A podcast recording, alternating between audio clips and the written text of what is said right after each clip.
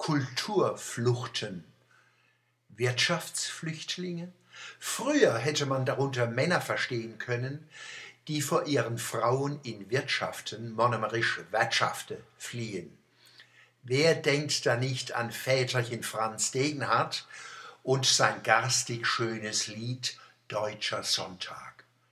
Heute ist Wirtschaftsflüchtling ein hilfloser Versuch, die Zahl der Einwanderer zu begrenzen.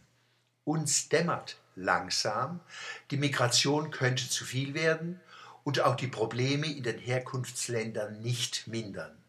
Fluchtursachen sollten bekämpft werden, hört man jetzt. Dazu müssten wir diese Ursachen aber offen diskutieren. Im Artikel 16a Grundgesetz heißt es, politisch Verfolgte genießen Asylrecht.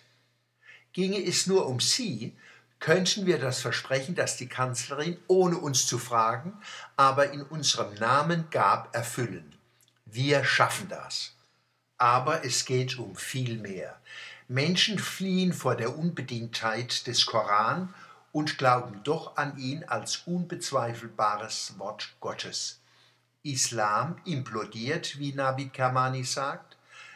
Er implodiert gewaltsam und breitet sich weltweit aus. Christen in Deutschland und Europa verlassen dagegen in Scharen ihre Kirchen. Kulturfluchten. Die Persönlichkeit von Individuen und die Kulturen, in denen sie leben, durchdringen einander. Das gilt auch, wenn sie ihre Kultur kritisch sehen.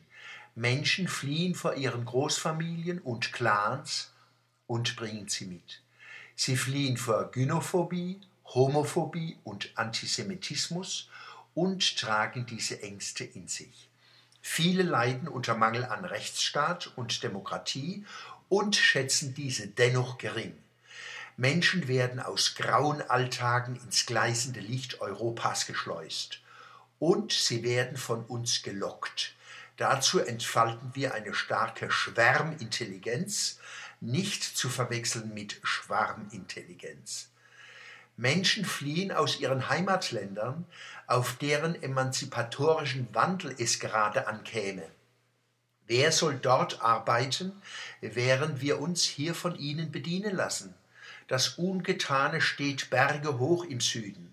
Wollen wir uns das Humanpotenzial ganzer Großregionen einverleiben und diese entvölkern? Und zu welchem Preis? Wer soll diese Länder reformieren, wenn keiner mehr da ist?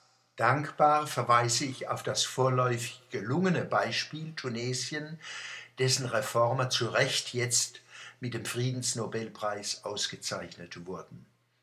Der Heidelberger Rechtsanwalt Mehmet Kilic, Vorsitzender des Bundeszuwanderungs- und Integrationsrates, sagt, Zitat, wer Islamisten nicht bekämpft, kann Pegida nicht bekämpfen.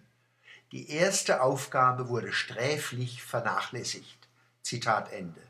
Und der Psychologe Ahmad Mansour erklärt, Zitat, wer Islamismus erst bekämpft, wenn er in Gewalt umschlägt, kommt zu spät.